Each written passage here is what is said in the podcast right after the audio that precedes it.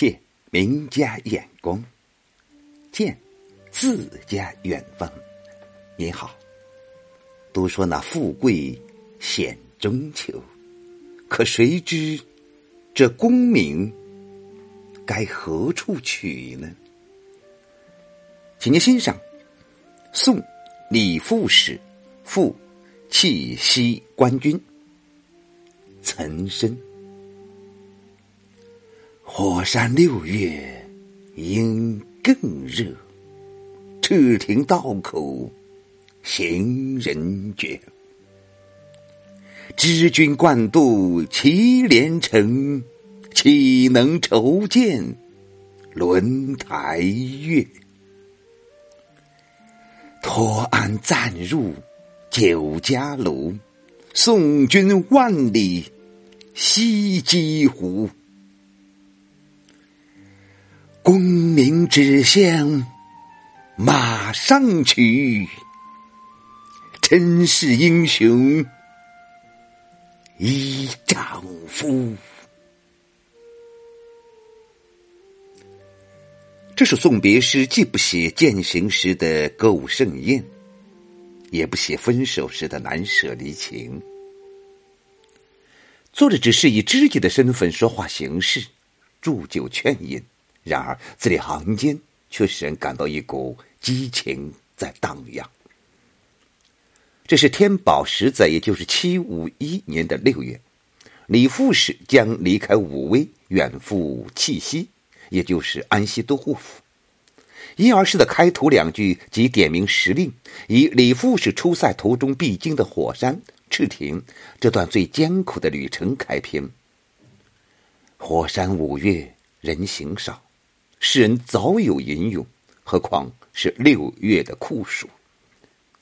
作者不从践行话别落笔，而以火山赤亭起句。造成一个特殊的背景，烘托出李富士不畏艰苦、毅然应命前行的豪迈气概，而一路珍重的送别之意，也就自然的暗含其中了。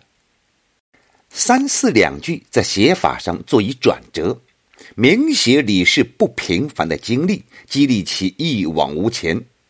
知道您经常出入边地，岂能见到那轮台的月亮而惹起乡愁呢？这里岂能故作反问，暗示出李富士长期驰骋沙场，早已把乡愁置之脑后了。岂能筹见轮台月，是盛唐时代人们积极进取精神的反应，是盛唐之音中一个昂扬的音节。诗的五六两句是招呼劝说的口气，挽留李富士托安少住，暂入酒家饮酒话别。